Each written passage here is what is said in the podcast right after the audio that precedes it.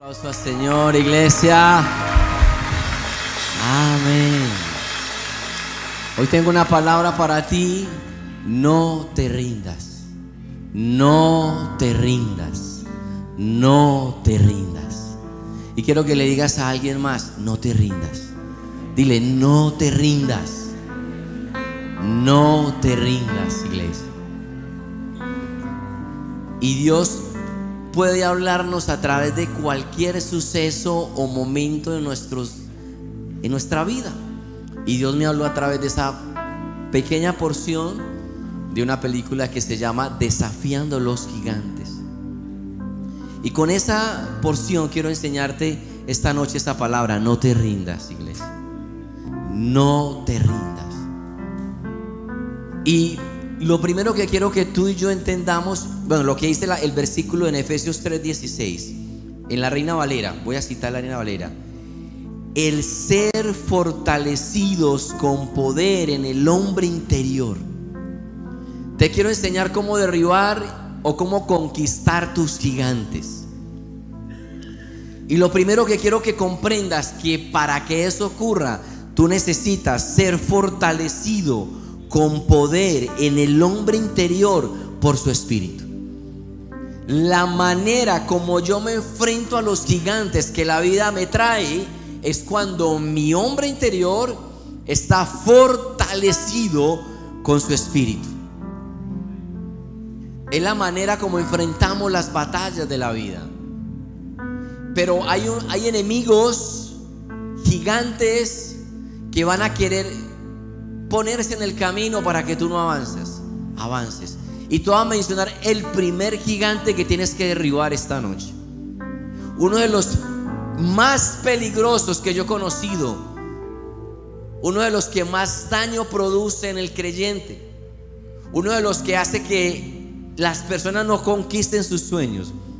Y este gigante vive dentro de ti porque eres tú mismo. Este gigante soy yo mismo cuando tomo una actitud de que no va a pasar. Y cuando le dice el entrenador a, a- a este joven, ¿estás planeando una derrota? O sea, ya tu interior está decretando que no se va a lograr. Y a veces no creemos en nuestro llamado. No creemos en el potencial que ya Dios puso en nosotros. Y a veces somos muy crueles con nosotros mismos. Y a veces perdonamos a muchos, pero no nos perdonamos a nosotros. Y por eso es importante que tú puedas esta noche hacer un ajuste para que ese gigante pueda caer. Familia, aclaro, no Dios no hace llamados pequeños. Y si estás acá o estás allá, es porque Dios te llamó para algo grande, poderoso y significativo en esta nación. Dios no hace llamados pequeños. El que piensa pequeño somos nosotros. Pero Dios no hace llamados pequeños. Y escucha otra parte de la Biblia donde dice que Él no ha dado, no ha dado el Espíritu por medida. Ah, en este es más pequeño, en este es más grande, en este es mediano. No, no, no, no. El Espíritu Santo es dado completamente sobre cada creyente que recibe a Jesús. Y el mismo Espíritu que resucitó a Cristo de los muertos está contigo, está caminando contigo. Y este es más gigante que todos los gigantes que se vengan en la vida. Ese es el poderoso. ¿Cuántos me dicen amén, iglesia? Pero no, no la creemos. No, no- nos cuesta creer en nosotros mismos. Nos, no- dudamos del llamado que Dios nos ha hecho. Y es algo que tenemos que renovar en esta noche. El primer gigante que tiene que caer en tu vida es el gigante de la incredulidad. Es el gigante que no te deja ver el potencial que ya Dios puso en ti. Yo soy obstinadamente positivo. O sea, soy obstinadamente positivo. Yo siempre veo el vaso medio lleno, otro lo ve medio vacío. Pero mi manera de ver la vida es siempre ver lo positivo. Aún en el caos podemos decir algo bueno va a pasar. Todas las cosas a los que amamos a Dios nos ayudan para bien. Algo bueno va a pasar en esta situación. Algo bueno Dios está haciendo en mi vida. Pero familia, es importante que creas en tu llamado. Cree en tu potencial. Dios te ha creado y ha puesto semillas dentro de ti, pero tienes que creer. Lo otro que quiero decirte, otro gigante que hay que vencer es la mediocridad. Cuando le dice el, el entrenador, prométeme que me vas a dar lo mejor. Prométeme que me vas a dar lo mejor. Prométeme que me vas a dar el corazón. Y lo lleva a que se esfuerce a su mayor potencial. Rendirse sin dar lo mejor es algo que no podemos seguir permitiéndonos. Tú tienes que dar lo mejor. Claro, primero tomando el gigante de la incredulidad. Porque cuando alguien tiene el gigante de la incredulidad, ah, de la incredulidad dentro y alguien te dice, mira, ¿y por qué no emprendes un proyecto? ¿Por qué no inicias con una idea creativa? Pero como está ese gigante adentro, de temor, de incredulidad, va a decir, ¿para qué si me quiebro? ¿Para qué lo intento si fracaso? ¿Para qué lo voy a hacer si me va mal? No puedes rendirte sin dar lo mejor. Mira, ¿por qué no vas a una, consejería con tu cónyuge para que tu matrimonio sea restaurado? Ese no cambia, ese es un burro, tapado y retapado y la llave la botaron. Pero ¿por qué te rindes? ¿Por qué te rindes sin dar lo mejor? ¿Por qué te rindes sin esforzarte al máximo? ¿Por qué no permites que Dios haga una obra allí? No debes de rendirte por difícil que sea el proceso. No debes de rendirte por difícil que tú veas la situación. Lo que quiero decirte es que da lo mejor. Amén, iglesia. Da lo mejor. Es que me fue mal la vez pasada, sí, vuelve a intentarlo. Es que me, me pagaron mal, vuelve a creer. Da lo mejor. Sigue intentándolo. No te rindas. No te rindas. Sabes que encuentro una historia en la Biblia cuando David, cuando Goliat está enfrentando al pueblo de Israel. Escúchame esto, escúchame. El gigante está allí desafiando a un pueblo, a todo un ejército, a una persona. Y ellos ya se habían rendido sin pelear. No habían sacado su espada, no habían avanzado, se rindieron sin sacar su espada, sin siquiera dar un paso, ya se habían rendido. Y eso es terrible, porque tú tienes que dar lo mejor, tienes que volverlo a intentar. Cuando llega David, un jovencito de apenas 15, 16, 17 años tal vez, y escucha a este gigante desafiando al pueblo de Israel. Y este hombre, este joven, escucha distinto, piensa distinto y habla distinto. Y cuando él escucha, no, no escucha, ni ve, ni observa a un gigante que lo atemorice. Él escucha, pero él ve, ¿y quién es este? Mire, mire cómo cambia. ¿Y quién es este para que desafíe al Dios de los ejércitos de Israel. O sea, ¿y quién es este mancito, traducido a nuestro idioma, que se atreve a desafiar? Y él lo enfrenta. David dio lo mejor. Y sabes, hay una parte donde dice que el gigante avanzó a enfrentarse a David, pero la palabra dice más adelante que David corrió enfrentarlo a Él. El segundo gigante que tiene que caer, iglesia, es el gigante del temor. El primer gigante está de, es, es la incredulidad. El temor te paraliza. El temor no te deja avanzar. Cuando tenía veintitantos añitos, era un bebé hermoso de veintitantos añitos. Yo estaba estudiando en la universidad Sí, estaba estudiando. No, no estaba estudiando en la universidad. No, no, no. Me adelanté unos años. Estaba trabajando en una empresa como asesor inmobiliario. Y no era creyente, pero tuve la idea de emprender un proyecto. Y cuando le hablé a un compañero de trabajo, le dije, ¿por qué no iniciamos una oficina tú y yo? Somos capaces, vamos, podemos lograrlo. El otro me dijo, no, Carlos, eso es muy difícil. Yo prefiero la goterita. Mediocridad. Y después de hablarle y hablarle, lo convencí. Lancémonos, intentémoslo, hagámoslo. Y comenzamos una idea de negocio, de la cual con ese proyecto de negocio yo sostuve a mi familia 10 años.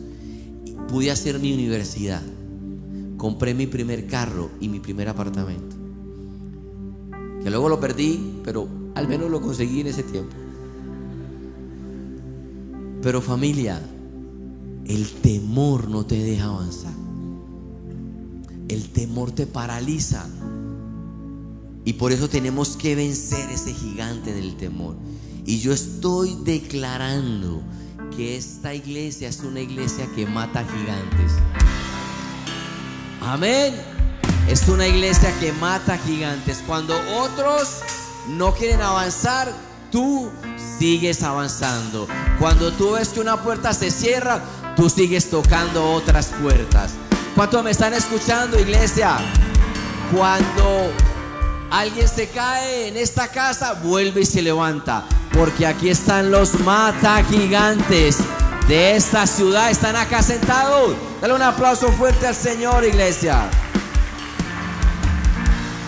Pero hay que avanzar, hay que dar lo mejor. David corre. Me llama la atención la palabra que el gigante avanza, pero David corre. Son esas pequeñas cosas que uno encuentra en la Biblia que son perlas. corre. Él estaba completamente seguro de que Dios le iba a dar la victoria. Y corrió. Cuando le lanza la piedra, ya tú sabes que él cae no hacia atrás, sino hacia adelante que no fue la piedra, fue la mano de Dios allí.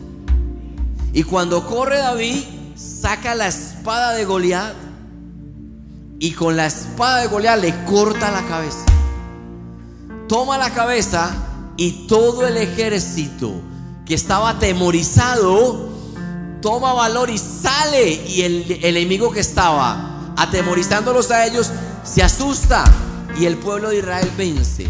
Cuando alguien le corta la cabeza a alguien, y te estoy profetizando, le vas a cortar la cabeza a la enfermedad.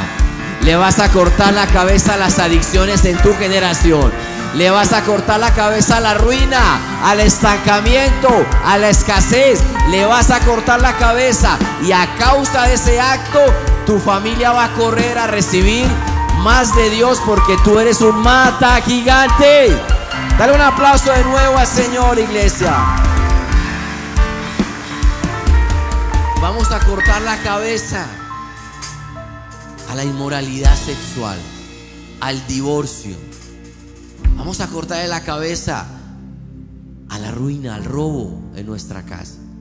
Pero se necesita alguien que crea, alguien que tenga fe y avance vamos a hacer nuestro mejor esfuerzo.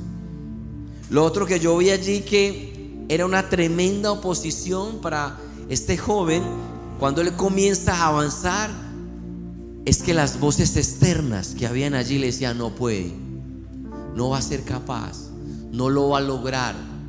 ¿Se acuerdan los que estaban ahí? Que se estaban burlando. Y esas voces externas son las que permanentemente hablan a nuestra vida. No lo intentes. No vale la pena. Ya es muy tarde. No puede cambiar. Familia, estas voces externas hacen mucho daño a la fe de una persona. Y me puse a investigar un poquitico acerca de por qué Pedro negó a Jesús. Y escucha los, los tres puntos que encontré de Pedro que lo llevaron a negar a Jesús.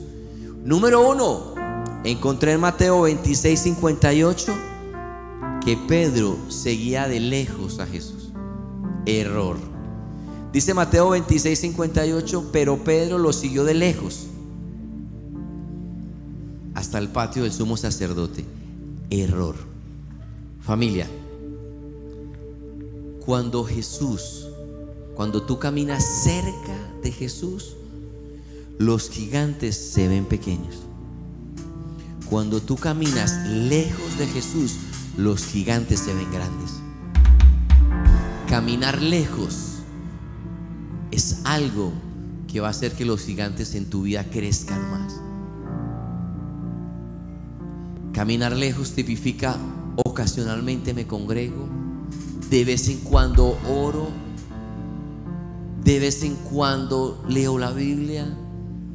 Y eso, es algo que va apagando el fueguito y va a hacer que estés más lejos cada día. Pedro caminaba de lejos, seguía lejos a Jesús. Dos, segundo error de Pedro, se sentó con las personas equivocadas. Mateos 26, 69. Mientras tanto, Pedro estaba sentado afuera en el patio y una criada se le acercó. Estaba sentado en el lugar equivocado. Familia, ¿con quién te estás rodeando? ¿Cuáles son tus amigos? ¿Quién habla a tu oído? Porque esto va a influenciar tus decisiones dice el Salmo 1, bienaventurado el varón que no anduvo en consejo de malo, ni en silla de escarnecedores se ha sentado. Pedro caminó, se sentó, perdón, con las personas equivocadas. Y tres, Pedro se dejó presionar por el grupo. Mateo 26, 73. Poco después se acercaron a Pedro los que estaban allí y le dijeron, seguro que eres uno de ellos, se te nota por tu acento. Y esa presión hizo que Pedro empezara a echar maldiciones y a negar a Jesús. Tres cosas que se mezclaron en él que hicieron que esas voces externas lo desviaran del plan que Dios tenía para él hasta ese momento. Pero en cambio, ¿qué dice la palabra en Jeremías 15, 19? Por eso así dice Señor, si te arrepientes yo te restauraré y podrás servirme. Si evitas hablar lo vano y habla lo que es verdad, tú serás mi portavoz. Que ellos se vuelvan a ti, pero que tú no te vuelvas a ellos. Que ellos no sean la presión del grupo, que tú seas la presión del grupo para que se conviertan al Señor. ¿Cuánto lo creen conmigo, iglesia? Amén. Tú te tienes que convertir en la presión del grupo. Tú tienes que ser la sal que condimenta todo lugar donde tú llegues. Las voces externas tienes que callarlas en tu vida. Pero me llama la atención lo que el entrenador, lo que el entrenador hizo, lo cual yo lo voy a relacionar como que si fuera Jesús. ¿Ok, iglesia? Jesús es el entrenador en la video que vimos. ¿Y qué fue lo primero que le hizo Jesús a este joven? Le tapó los ojos. Escúchame. Es para que tú y yo entendamos que caminamos por fe y no por vista. Caminamos por fe y no por vista. Cuando Dios le dice a Abraham, Abraham, sal de tu tierra y tu parentela a la, a la tierra que te mostraré, le puso una venda en los ojos. Te bendeciré y serás de bendición, pero camina por fe. Le puso una venda a los ojos y empezó Abraham a salir para donde él no sabía, a una tierra que él no conocía, pero salió por fe. La palabra dice que el justo por la fe vivirá. ¿Y qué dice la, la palabra en Hebreos 11:6? Sin fe es imposible agradar a Dios porque aquel que le busca tiene que creer que es galardonador que Dios recompensa a aquellos que en Él creen. Así que lo primero que tiene que pasar para tú matar los gigantes en tu vida es que tienes que empezar a caminar por fe. Tienes que empezar a caminar por fe. Tú tienes que dar pasos de fe, iglesia. Tú tienes que bajarte de la barca y caminar en el agua. Tú tienes que caminar por fe. Cuando el profeta tiene una visión y Dios le dice, ¿qué ves? Dice, veo huesos secos. ¿Y qué le dice el Señor? Profetiza. Profetiza esos huesos secos. O sea, empieza a verlo y a declararlo distinto a lo que tus ojos naturales están viendo. Familia, tú tienes que empezar a profetizar a los huesos secos. Tú tienes que empezar a hablarle a esa situación que está en tu vida muerta. Yo no sé qué situación estás viviendo hoy y tú dices, pastor, yo delante de mí solo veo huesos secos. Y yo te digo una palabra del cielo, profetízale a sus huesos secos. Empieza a profetizarle a esa situación que está allí o que estás cruzando. Profetiza. Y empezó el profeta a profetizar a esos huesos secos. Y empezó a venir carne a los tendones, piel. Y empezó a levantarse un gran ejército. Tú tienes que ser una persona de fe y empezar a profetizar a tu vida. Tú tienes que empezar a profetizar a tu matrimonio o a tu situación económica o a lo que estés viviendo hoy. Empieza a profetizar. Yo he profetizado que en esta casa se está despertando el avivamiento para todo el valle de Aburrá. Yo estoy profetizando, iglesia, que los medios de comunicación van a contar noticias de los milagros que están pasando en este lugar, iglesia.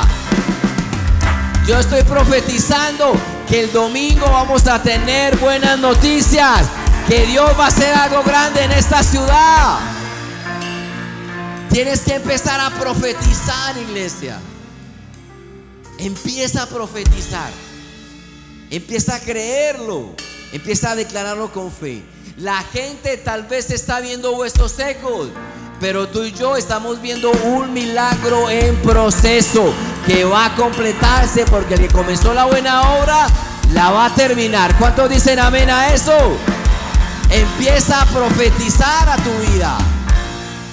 Familia, no caminamos por vista. Caminamos es por fe. Y tú tienes que alinearte a lo que la palabra de Dios dice. Y empieza a profetizarlo sobre tus hijos. Tu vientre no ha dado hijos para maldición. Tu vientre solo ha dado hijos para bendición. Empieza a profetizar. Empieza a declararlo. Que Dios va a colocar una idea creativa en tus manos. Que Dios va a darte la sabiduría para que tus hijos caminen en el temor de Dios. Que Dios te va a dar una unción sobrenatural. Familia, profetiza sobre los huesos secos en tu vida. Ve los milagros que Dios va a hacer en tu generación y empieza a profetizarlo. Lo otro que veo que Jesús hace, estamos haciendo la analogía con el video, es que le habla permanentemente al corazón de este. No te rindas, no te rindas, no te rindas, no te rindas. Y lo otro que me interesa, me parece bonito, y es lo real, es que en, el, en la travesía que estaba haciendo este joven, toda esa travesía, estaba él ahí no te rindas, dame tu corazón, no te rindas, diez pasos más, no te rindas.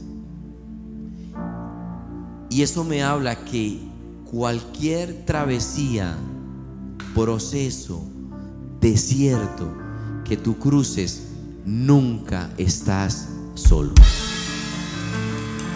Nunca, nunca estás solo. Tal vez no lo veas, pero Él está caminando junto a ti, a tu lado. Él está ahí cerca de ti. ¿Y qué nos dice el Señor todo ese tiempo? No temas, no temas. ¿Tú sabías que la palabra tiene 365 veces la palabra no temas? ¿Será porque cada día necesitamos una? No temas. En Isaías 41, 13 dice, porque yo soy el Señor, tu Dios que te sostiene de tu mano derecha. Yo soy quien te dice, no temas, yo te ayudaré. En Isaías 43, 2 dice, cuando crucen las aguas, yo estaré contigo. Cuando crucen los ríos, no te ahogarás. Cuando camines por el fuego, no te quemarás, ni la brasa ni te abrazarán las llamas, porque yo soy el Señor tu Dios, el Santo de Israel, tu Salvador. No temas, yo estoy contigo. No temas, yo estoy contigo. Cuando los jóvenes son lanzados al horno de fuego, por no adorar la imagen que había levantado el rey, lanzan a tres jóvenes, Sadra, Mesa y Abednego, a un horno de fuego tan caliente que los soldados que lo lanzaron se murieron. Ellos caen adentro, amarrados. Y dice la palabra que el rey vio, dice, pero echamos tres. Y veo cuatro. Y el cuarto es semejante a un hijo de Dios o a los dioses. Esto en la Biblia llama una teofanía, donde Dios aparece en el Antiguo Testamento, Jesús. Familia, en el momento más difícil de Sadrán, Mesaya y Abednego, Jesús estaba ahí adentro. Y lo otro poderoso es que cuando entraron atados, el Señor los desató. Cuando termine este proceso en tu vida, tú vas a ser alguien ungido, poderoso, completamente libre para ser levantado, porque la palabra dice, levántate y resplandece, porque ha llegado tu luz. ¿Cuántos van a brillar para Jesús, iglesia? Da un aplauso al Señor y ponte sobre tus pies, por favor. Familia, no temas, pero quiero decirte, tienes que creer en ti mismo. Yo sé que podemos venir de hogares disfuncionales, yo sé que podemos venir de hogares rotos, yo sé que hemos tenido experiencias difíciles, tal vez hemos vivido la escasez como la viví yo, o tal vez vienes de un trasfondo de hechicería como vine yo, tal vez has padecido de adicciones o alguna situación adversa en tu caminar, pero tú tienes que empezar a creer en ti. Porque si estás acá hoy, es porque Dios ya te marcó para usarte.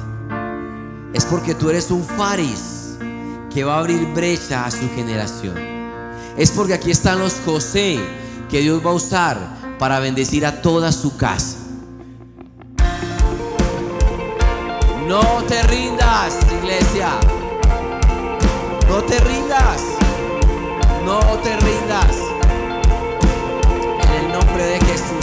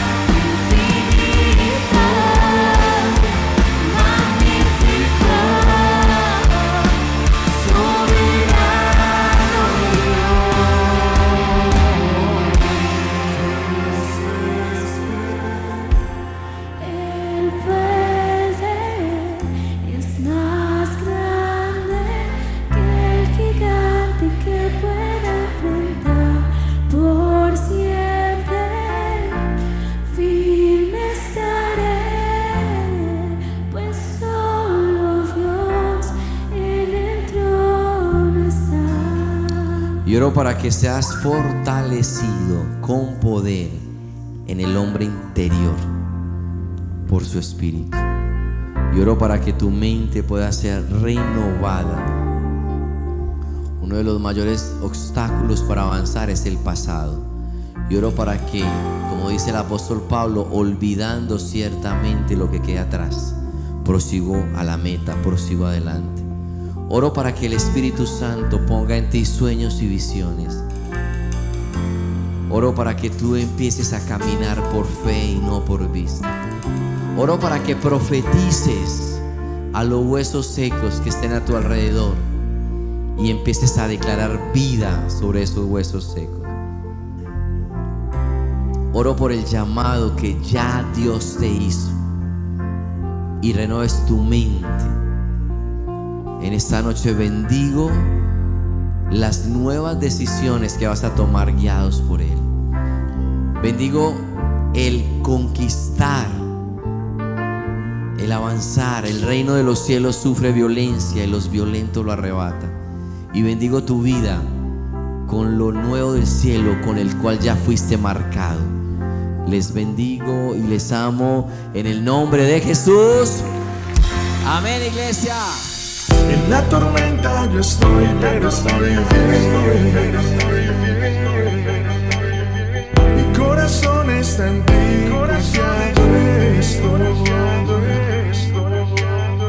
Y cada paso que doy me acerca